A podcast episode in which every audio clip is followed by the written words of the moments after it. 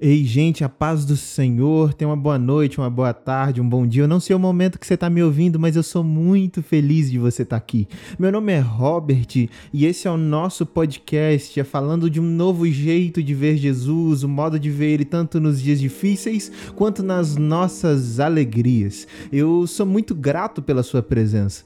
E antes da gente começar, eu queria te dizer que se você quiser falar comigo, quiser ter um contato mais direto comigo, você pode me procurar no Instagram Instagram, meu Instagram é ro.william, com dois L's e N no final. E se você estiver precisando de alguma coisa, uma oração, algo do tipo, pode me chamar lá que eu vou estar disponível para falar com você.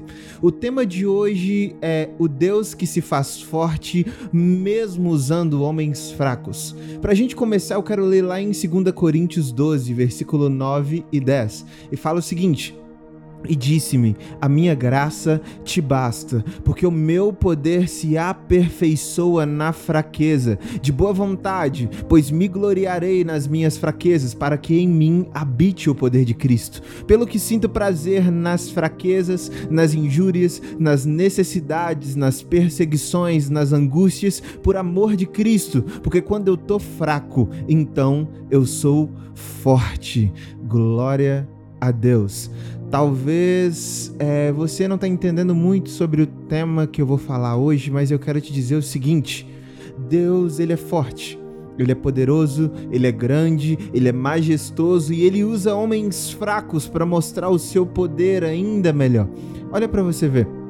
Deus nos aperfeiçoa, como ele usa o poder dele em nós, o aperfeiçoamento dele é como ele vai usar o poder dele em nós. Por exemplo, ele precisa te usar em certas áreas, então ele vai começar a te aperfeiçoar para que você esteja apto a ir mais perto daquilo que ele quer te usar ou da maneira que ele quer fazer em você, mas de qualquer maneira ele quer te trazer para o centro do propósito dele. Não é sobre o tanto que você é fraco, quanto que você caiu, quanto do que você fez de errado, é sobre o quanto você quer ser disponível para ser mudado, como vaso na mão do oleiro, sendo mudado, apertado, amassado, mas é do modo que ele quer que você seja, que ele vai te aperfeiçoar e ele nos aperfeiçoar não é algo natural.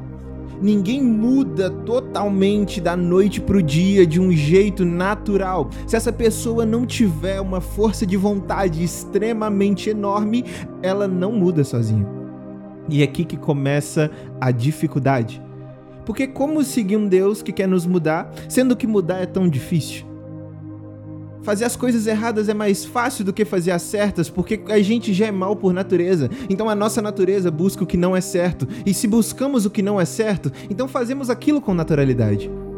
E como a gente vai mudar algo que não é natural, entre o poder sobrenatural de Deus. Lá em Romanos 2, versículo 2 fala o seguinte: "E não vos conformeis com esse mundo, mas transformai-vos pela renovação do vosso entendimento ou da vossa mente, para que experimenteis qual seja a boa, agradável e perfeita vontade de Deus." Ou seja, a vontade de Deus para você é que você seja maleável, você seja mutável, que você seja transformável, para que ele possa mudar dentro para fora. Talvez não vai ser sua aparência física que vai mudar de começo, mas vai ser o que você olha o mundo de dentro para fora.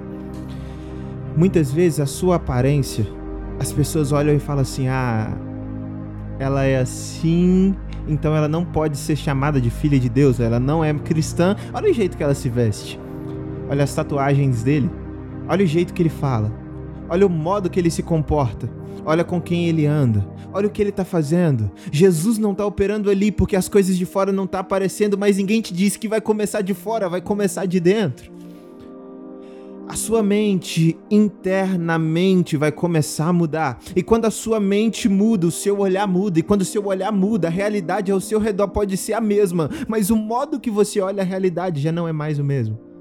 E se você olha a realidade de um jeito diferente, a sua mente começa a fazer, olha, eu tô aqui, mas eu sei para onde eu vou, eu sei quem me chamou, eu já não olho mais as circunstâncias do mesmo jeito que eu olhava antes. Existe um futuro, existe uma esperança chamada Jesus Cristo. Deus ele quer te aperfeiçoar caso você fraqueje. Mas ele também não quer que você não queira ser aperfeiçoado. Porque tem gente que pensa o seguinte: Ah, pela graça eu sou salvo, aceitei a Jesus, eu vou pro céu e não preciso mudar. Se eu não mudar, tá tudo correto, tá tudo bacana, mas existe um próximo nível. Jesus, ele quer te salvar por completo. Ele quer te mudar por completo. Você se entrega por completo, não pela metade, não pelo meio. Se você se entrega pela metade, quando for subir, não vai subir só o meio. E se tiver uma metade impura, o resto fica. Porque Jesus disse: seu olho te leva a pecar, arranque-o, antes que o seu corpo seja jogado no inferno. Se sua mão te leva a pecar, arranque-a. Não era num sentido literal, mas é aquilo seguinte: Jesus está dizendo. Se você não consegue ficar longe desses vídeos na madrugada, para de ver, tira a internet, faz alguma coisa, mas arranca isso de você antes que isso te leve à perdição completa. Talvez você, moça, tenha um namorado e não consegue deixar de tocar ele. Pensa assim: ah, isso tá muito difícil. O que, que Jesus está querendo dizer? Ou conserta ou arranca, antes que isso te leve à perdição. Não é num sentido expositivo e impositivo que Deus está colocando você contra a parede falando assim: você tem que arrancar, você tem que fazer. Não, Ele está dizendo: olha, se você não arrancar, não vai dar para te levar para o céu e eu não quero te ver quando eu voltar aqui na terra. Deixa para trás o que te prende, porque eu quero te ver livre. Você é grande demais para ficar preso em coisas pequenas demais. Jesus está dizendo: olha, tem coisas maiores. Tem coisas melhores, tem uma presença liberada para você, um próximo nível. Existe um amor que seus pais talvez não te deram. Existe um amor que talvez a sua mãe não te deu. Existe um amor talvez que o seu cônjuge de hoje falta com você. Existe um amor que pode transformar a sua mente, a sua realidade, a sua visão e o seu coração. Eu até anotei uma frase aqui que falou muito comigo. Se Jesus te deu sonhos, ele quer ver realizações de sonhos. Jesus não quer que você apenas sonhe, mas quer ver você com sonhos realizados, porque sonhar nada mais é que como ele estivesse te dando um relapso do futuro. E se é futuro, tem que acontecer.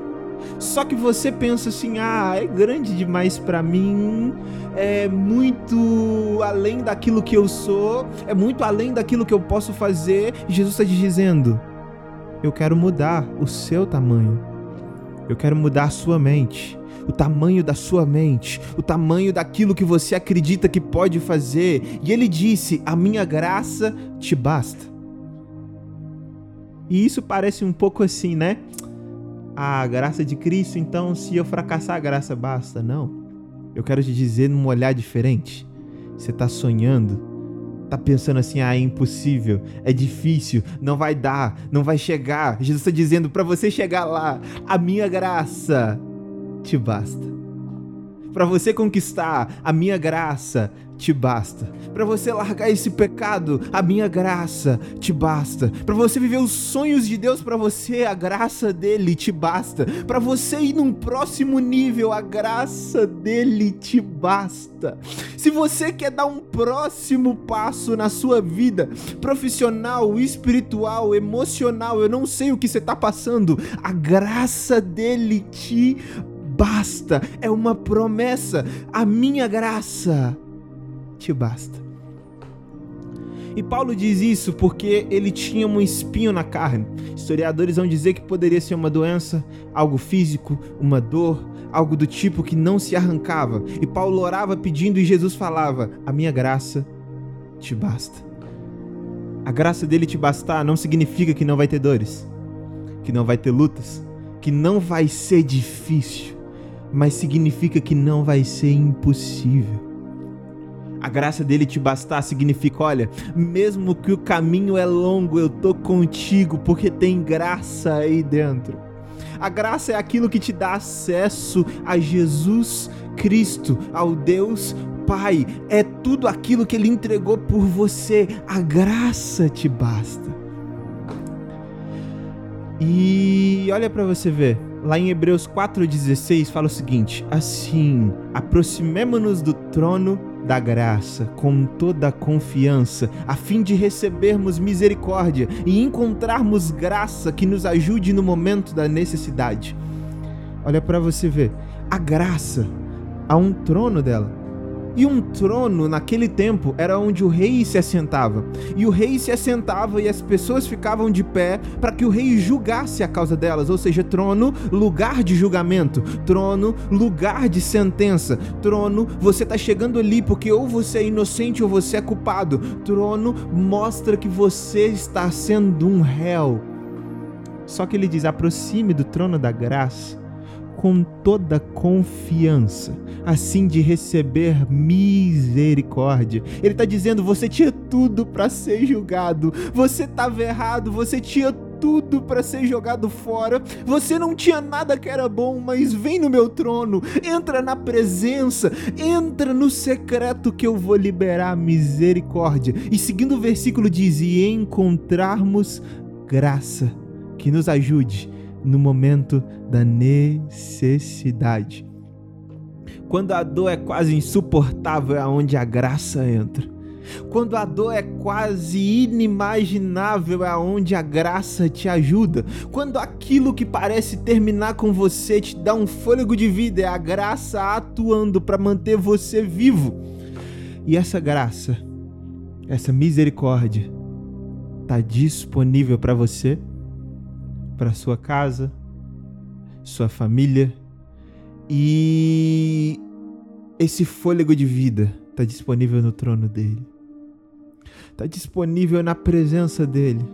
Está disponível no secreto com ele. Quando ele diz chega no trono, não está falando que vai ser você e mais aqueles que te acusam. Quando ele diz chega no trono, não está falando que vai ser você e mais aqueles que falam que você não está vivendo na presença do Senhor. Quando ele diz chega no trono, é você chegar até ele e vai ser vocês dois que vão conversar. E quando você for conversar com Jesus, fala: Jesus, eu sei que a sua graça me basta, então revela ela para mim. Me mostra essa graça que me dá um fôlego de vida mesmo quando a dor não passa. Me mostra essa graça mesmo quando eu preciso de uma porta aberta, mas parece que ela está fechada. Me mostra essa graça quando parece que vai dar tudo errado, o barco está balançando, as coisas estão difíceis, mas o Senhor está aqui, porque a graça nada mais é que o entregamento de Cristo na cruz. E se Cristo se entregou por você, você tem acesso, o véu foi rasgado, a presença está liberada quando parecer que vai acabar tudo, lembra que no trono da graça tem misericórdia, tem vida, tem confiança para você ir até lá. Lembra que os seus pecados ele já jogou no mar do esquecimento a partir do momento que você se arrependeu. Permita-se se desculpar. Jesus já te desculpa daquilo que você fez, mas você precisa se desculpar. Você precisa liberar perdão para você mesmo. Você precisa dar um próximo passo a ponto de falar: olha, eu sei que eu sou errado, eu sei que eu sou talvez um lixo de pessoa, porque muitas vezes eu já pensei isso de mim. Talvez eu sou aquilo que eu não gostaria de viver ou conviver, mas Cristo me perdoou, então eu sou obrigado a me perdoar. Jesus diz que o maior mandamento é amar o seu próximo como a si mesmo, os maiores mandamentos, né? Ama o Senhor seu Deus com todo o seu coração e amar o seu próximo como a ti mesmo. Se você não se amar, como você vai amar alguém? Se você não se amar, como você vai demonstrar esse amor na vida de alguém? E se você demonstrar amor na vida de alguém sem se amar, significa que é falsidade. Falsidade é pecado. Talvez você não consiga amar as pessoas ao seu redor e você se cobra por isso porque você nunca parou para prestar atenção que você não se ama o suficiente. Você tem se amado? Você tem buscado amar a si mesmo? Fala assim: olha, Jesus, me ensina a me amar, me ensina a me perdoar, porque eu convivo comigo mesmo todos os dias e sei o quão falho sou, quão pecador e quão errado eu sou mas eu sei que o Senhor me perdoa. Então eu vou me perdoar também. Jesus ele continua disponível para você todos os dias, todos os momentos e toda hora que você orar. O trono dele continua aberto até que ele venha. E eu quero te dizer uma coisa, não falta muito para ele voltar. Os sinais já estão aí. O mundo está cada vez mais caótico as coisas estão cada vez mais difíceis e tudo vai se apertando. E se você for ler em Apocalipse, tudo está se cumprindo. E Jesus ele quer te convidar. Talvez tem muito tempo que você não entra no trono da graça para pedir misericórdia. Tem muito tempo que você não ora. Tem muito tempo que você não deixa a graça dele te aperfeiçoar, não é mesmo? Tem muito tempo que você não conversa com ele. Tem muito tempo que você não sente a presença dele como você está sentindo agora. Tem muito tempo que você não ouve ele. E ele está te chamando de volta. Porque você precisa voltar antes que ele volte para você. Porque se ele voltar e você não tiver voltado para ele, você vai ficar. E ele não quer isso. Você entendeu? A graça dele te basta. Se você que está ouvindo isso aqui agora sentiu no seu coração e voltar ao relacionamento com Jesus, ou talvez conhecer esse Jesus que eu estou falando, e você quer aceitar esse Jesus como seu Senhor e Salvador da sua vida, para viver uma nova trajetória, um novo momento, uma nova história. Eu queria que você repetisse essa oração. Talvez você não consiga repetir ela em voz alta, mas repete baixinho. Você e Deus, falando assim: Jesus, eu te aceito como meu Senhor e Salvador da minha alma. Pai, escreve o meu nome no livro da vida e que quando, Deus, as adversidades vierem, que a sua graça me baste. Deus, em nome do Senhor Jesus, me salva, me leva ao céu e eu te reconheço como meu Salvador. Em nome de Jesus. Glória a Deus que Jesus continue te mostrando que você só precisa da graça dele. Você só precisa dele, na essência. Buscai primeiro o reino dos céus e todas as outras coisas vos serão acrescentadas. Que ele continue ministrando a seu coração. E se você aceitou Jesus através desse vídeo ou esse áudio no Spotify, eu não sei onde você está me ouvindo, ou se você tomou essa decisão de mudar a história da sua vida, entre em contato comigo. Posta aqui, comenta no YouTube, me manda no Instagram, alguma coisa. Eu queria orar por você. Eu queria continuar pedindo a Deus para continuar te ajudando nesse processo e que Jesus continue te transformando todos os dias. A graça dele te basta. E é só isso que importa. Até semana que vem. Glória a Deus.